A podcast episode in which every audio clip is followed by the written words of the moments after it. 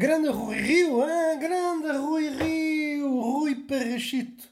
Doravante será denominado, pelo menos pela minha pessoa, que por acaso sou eu, Rui Parrachito. Então não é que o Rui Parrachito se mostrou à vontade para que uma relação futura com o Chega acontecesse? Então não é, então não é. Quem diria, quem diria?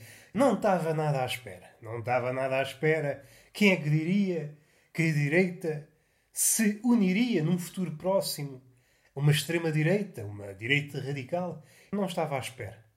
Eu às vezes entro em contacto com o meu profeta, que é igualmente o meu amigo, e pergunto, então, como é que estás a ver as coisas? E eu assim, é pá, não estou a ver nada. Eu hoje estou de folga e nesses dias não vejo o futuro. Então é mesmo contigo que eu quero falar. Vamos disparatar sobre as coisas. Mas não é por aí que nós queremos falar. Eu não gosto de cometer inconfidências. Também não gosto de desafios. Não sou nenhuma influencer. Influencer, eu abracei outro desafio. Abraçaste, mas é o. Já ia disparatar, dizer uma baboseira da qual me arrependeria mais tarde.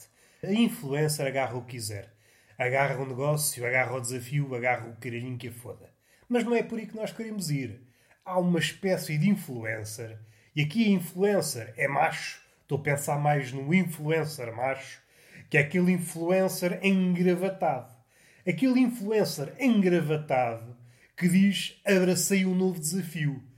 E isso faz-me uma confusão. Primeiro, o desafio não se abraça. O desafio, pela sua própria natureza, é esquivo, é arisco.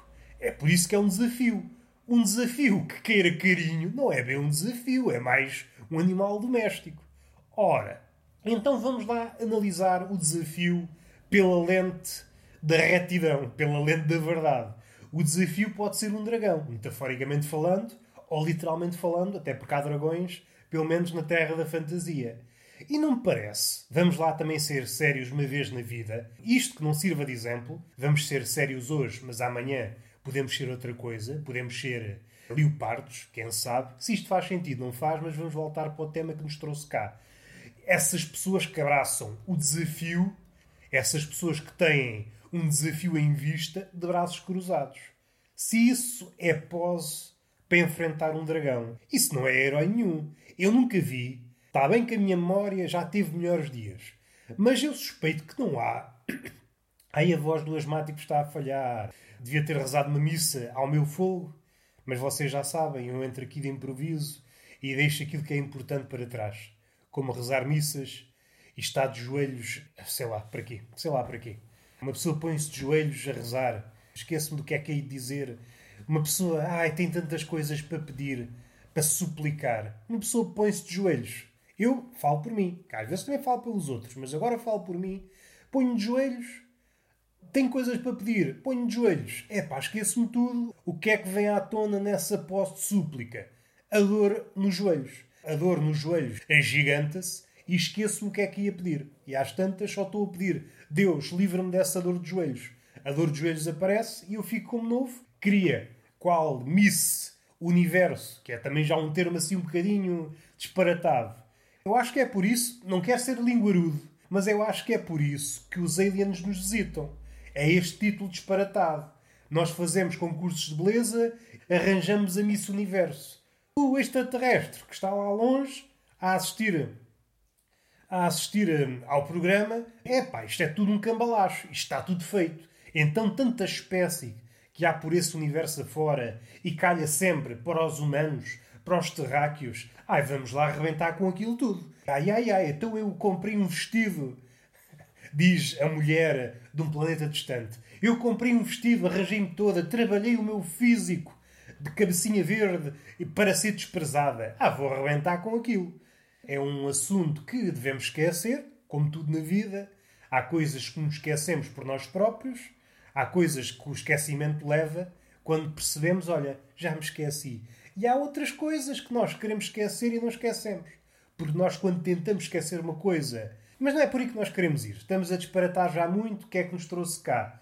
Trouxe-nos o Rui Rio, o Rui Parrachito. Já voltamos lá. Voltamos à sua eventual aliança com o Chega. Estávamos a falar dos concursos de beleza da Miss Universo e o quão isso é errado.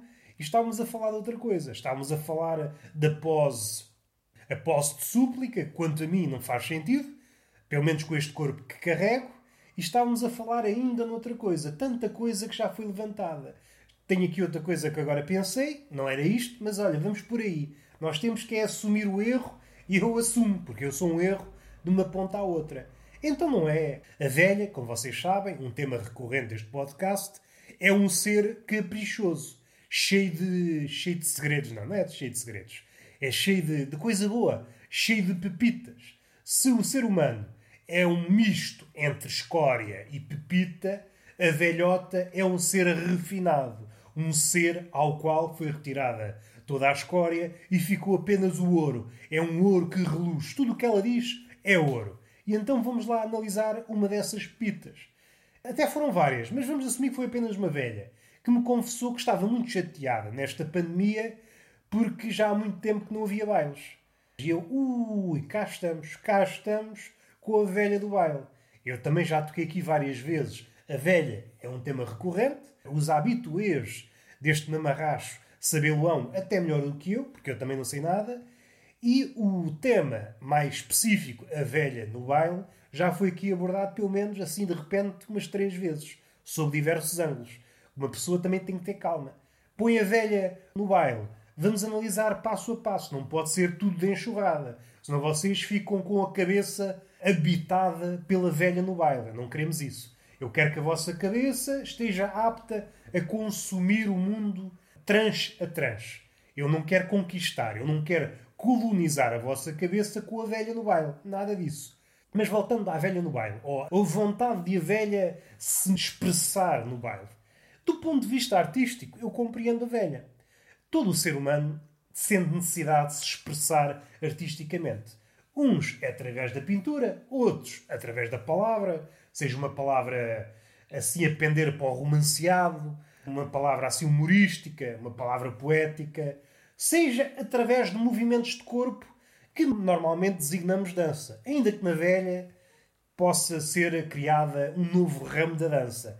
É o abanar o esqueleto. Conhecem esta expressão? Faz todo o sentido na velha.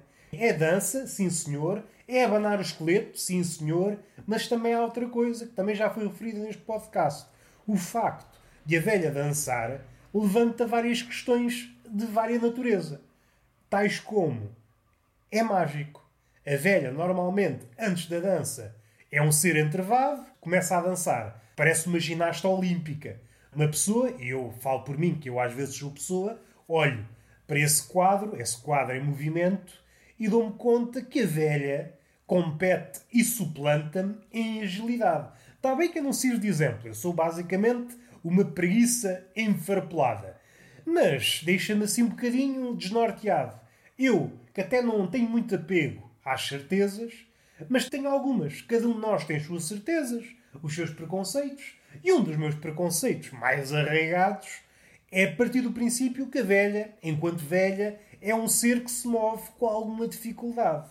Ainda que isto seja verdade para o cotidiano, uma velha no cotidiano mexe com alguma sensatez, para não dizer vagar, para não dizer lentidão, está a fruir da vida, como também já falámos. Agora, em ambiente de dança, em ambiente de baile, é magia. A ciência não pode explicar isto. Um ser entrevado, um ser que se aparenta a um caracol, cheio de dores, em ambiente de dança, mas tem que ser aquela música, tem que ser atiçada por aquela música de baile, aquela música pimba, não pode ser uma música qualquer. Que a velha, em contacto com uma música mais moderna, respinga logo. Então, mas isto é o quê? Estamos a brincar com isto? Ok, façam um favor de meter um Marco Paulo, uma Agatezinha, um Emanuel, que é para uma pessoa saracotear a anca, diz a velha. E eu entendo. E isto é mágico. Nós, e eu não me excluo desse grupo, nós olhamos com algum desdém a música popular, a música pimba. Ah, isto não é nada, não é arte, não é nada, não é arte. Vamos lá ser sinceros e vamos lá usar o exemplo da velha para tirar aqui uma reflexão de pendor filosófico.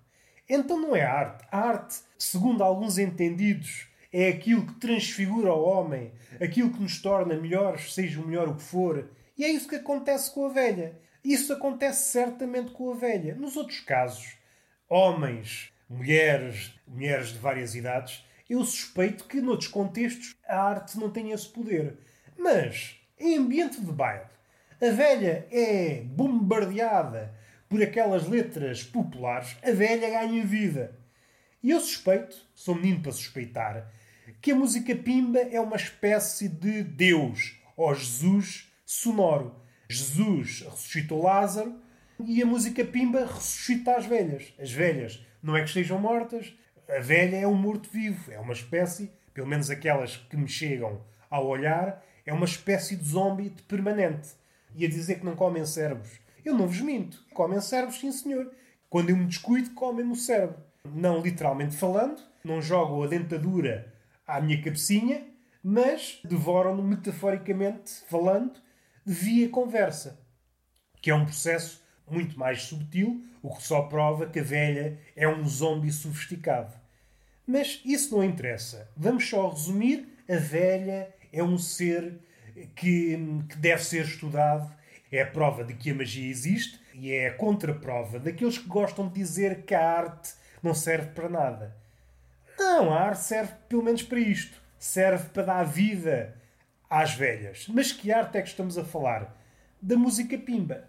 E isto não é gratuito, meus amigos. O Sr. Proust, esta alta figura da literatura do século XX, disse num ensaio a importância da música popular. É onde o coração das pessoas menos instruídas vão procurar refúgio. Nessas músicas é onde se acoita o essencial. Nós cometemos por vezes a insânia de nos determos em músicas ou obras ditas mais eruditas, mas aquilo não comunica com o nosso coração provinciano. Eu falo por mim, tenho um coração provinciano e volta e meia. Há obras que me estimulam o miolo, há outras que me estimulam a glande e depois há outras que me estimulam o meu coração provinciano, tais como a música popular e a velha em ambiente de baile. Ficou este capítulo fechado. Olhem para a velha e dando aqui vários passos atrás. Percebo o porquê da angústia da velha. Porque a velha só ganha vida em baile. Pandemia, não há baile, a velha, ui, a velha esmorece. A velha, como vocês sabem, à medida que nós envelhecemos, perdemos estatura. Eu olho para certas velhas atualmente, tão desnutridas de baile. A velha amamenta-se de música popular e sem essa dieta perde meio metro. Há velhas que andam a passear na rua com 30 centímetros. E às vezes confundo. Às vezes, será isto o arbusto? Não, é uma velha que está desnutrida de baile. E vamos voltar ao assunto que nos trouxe cá. Ainda não é o Rui Parrachito, é o gajo ao empreendedor que gosta de desafios, mas gosta de desafios dessa forma peculiar que é enfrentá-los de braços cruzados. E eu, como já disse, isto é apenas uma repetição e, e um refinamento da ideia que ficou para trás, eu suspeito que não há nenhum herói que seja capaz de enfrentar um dragão, supondo que o dragão é a personificação do desafio, de braços cruzados. Suspeito que não há nenhum herói Olha um dragão, vamos enfrentar o dragão. Como? Com um escudo e uma espada? Não, de braços cruzados. É o herói de LinkedIn. E estas pessoas, não nutro desdém, não nutro. Nem sei o que é que nutro por estas pessoas. A um exame mais atento, percebemos que essas pessoas falam todas da mesma maneira, usam todas as mesmas palavras, nos mesmos sítios-chave, e só o sítio-chave e este acrescento-chave já me causa espécie. Palavras como desafio, empreendedorismo, abraçar objetivos, uma nova etapa. Mexe-me com as tripas. Mexe-me com as tripas. Está tudo muito feliz. Estou muito contente. E agora vamos dar aqui uma guinada, ainda que faça parte da mesma esfera de inguiços. Os instrutores ou formadores ou pessoas que fazem tutoriais em certas plataformas, quem diz certas, dizem todas, que estão sempre excitadíssimos ao apresentar uma aula, seja do que for. Seja de pintura, folhas de cálculo, seja de. seja do que for. Estão sempre excitadíssimos de apresentar aquela lição. E isso, é pá, deixa-me com o pé atrás. Do que sei da vida, que é pouco, mas eu acho que tenho competências suficientes para dizer aquilo que vou dizer. A excitação é um estado raro na natureza humana e é por isso que se chama excitação. Até no campo dos átomos, a excitação é uma coisa, um estado de desequilíbrio. A estabilidade é avessa à excitação. A excitação promove um novo estado e a procura de uma nova estabilidade. Estou a pensar no. Não, não vou por aí. Não vou por aí, que já estava na senda da marotice. Em suma, a excitação é um estado raro. A excitação não abunda. Se não há tantas, a excitação entediava-nos. A excitação é uma manifestação ao contactarmos com algo que é raro e que nos agita parte do corpo, o coração, a anca, o que for. Um estado raro. Porque essa excitação esmorece. E é impossível sincronizar excitações. Estão mil pessoas excitadas a falar de folha de cálculo. É pá, o que é isto? Somos mulheres? Somos mulheres a sincronizar períodos? É isso? É isso que os instrutores, os formadores, sei lá, apresentadores, tutoriais pela internet são? Está tudo a sincronizar períodos? É que com essa excitação eu perco a minha excitação toda. É muita excitação e é sempre. Estão sempre excitados. São pessoas que vivem na excitação. E a excitação como uma pessoa mais ou menos vivida pode saber, é desgastante. É muito agradável em curtos períodos de tempo, mas experimentem viver excitados. Ui, para já traz problemas. Se estivermos a pensar naquela excitação ao nível do pirilau, é desagradável. Só é agradável em certos contextos. Imaginem andar sempre com o pirilau espetado. Trar-vos-ia muitos problemas, quer laborais, quer sociais, quer caracinhas. Eu só peço isto. Moderem a excitação. Epá, fico entediado com tanta excitação. E eu percebo que vivemos neste mundo das aparências e tudo é preciso ser exacerbado. Seja, eu estou excitado, eu estou tão contente por vos mostrar esta coisa que já foi mostrada milhares de vezes. Eu estou tão contente. E às vezes, o que é que sucede? Isto já me desagrada. Desagrada-me e eu pus aqui em discurso o meu desagrado. Mas o que é que me desagrada ainda mais? é perceber que essa excitação é vazia. A pessoa está tão excitada de nos mostrar qualquer coisa que se esquece de mostrar essa coisa. E às tantas, é um vídeo de 20 minutos só a mostrar o entusiasmo, que é mostrar qualquer coisa que não vai ser mostrada. A nível.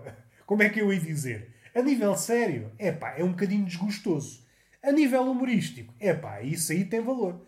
Uma pessoa que diz que está excitada por mostrar uma certa coisa e leva 20 minutos a fazer a, a cama ao suspense, um crescendo de suspense. A coisa vai acontecer, a coisa vai acontecer. Anticlímax, não acontece nada. Isto é a vida. É as relações, às vezes. Vamos num crescendo, vamos num crescendo e de repente, olha, não acontece nada. Para isso já chega a vida. Não precisamos desse padrão em tutoriais, em aulas. Não, eu quero aprender as coisas. Vamos lá ver uma coisa. Eu, quando me dirijo a qualquer sítio seja grátis, seja a pagar, para aprender uma determinada coisa, eu espero não estar a surpreender ninguém. Eu quero aprender essa coisa. Eu não quero que a pessoa diga que está excitada por me ensinar essa coisa e leva horas e diz isso de várias formas. Estou excitado por mostrar isto, não sabe o quão alegre eu estou por vos dizer isto. E não diz nada. Para isso já basta a vida, meus amigos. Para isso já basta a vida. Vamos tocar no Rui Rio? Não vamos, porque acho que devemos manter uma certa distância. Será que é devido às medidas da pandemia? Talvez. O Chega, como vocês sabem, é uma espécie, para usar parlapié futebolístico, é um clube satélite do PSD. Muita gente que anda no Chega foi formado nas escolas do PSD. É um clube satélite, está a ganhar adeptos, cada vez mais adeptos, e agora o PSD olha com um olhar encantado para o seu filho. Se há um talento a brotar no Chega, quer para ele. E isto tanto pode ser válido um recrutamento, anda para cá para o PSD ou numa espécie de aliança, tal como acontece no mundo do futebol. E isto é tudo muito bonito. Há um laço a ligar estas duas direitas. Uma direita aparentemente moderada e uma direita fortemente extremada. Perdoe-me a redundância. Isto é tudo muito bonito. Vamos lá ver uma coisa. Qual é a leitura apressada que podemos tirar disto? É que o Chega, pelo menos nos dias que correm, é um, é um partido insignificante em números. Ainda que a projeção nas redes sociais, etc., não seja condizente com o tamanho dele. Quem passasse de fugida podia pensar que o Chega estava ali e se calhar era a oposição ou o terceiro maior partido de Portugal. Podia dar essa noção. Nem sei que palavras usar para isto. Numa primeira leitura podíamos dizer ao PSD, o CDS é que é um centro-direita, é o centro, já não sei bem. Isto às tantas redunda naquela conversa entre o Zizek e um gajo da direita, já não me lembro bem. O Zizek era de esquerda a defender o comunismo, mas às tantas diz: ah, isto, a minha defesa do comunismo é mais por paródia. E chega-se à conclusão, assim grosso modo, é que não há bem esquerda. E é mais ou menos isto que nós chegamos. Não há bem esquerda. Na teoria há esquerda e direita, mas na prática o que há é uma direita assim fluida. Ah, o que é que eu queria dizer? Já não quero dizer nada, só digo é merda. O Chega dá mostra de estar a crescer e tudo o que é a direita, pelo menos manifesta, quer ir recolher os dividendos.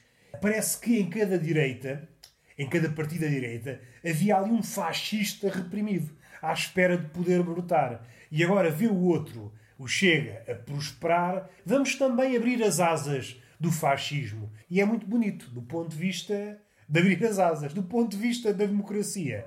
Um bocadinho a desejar e do ponto de vista das escolhas também me deixa um bocadinho a desejar.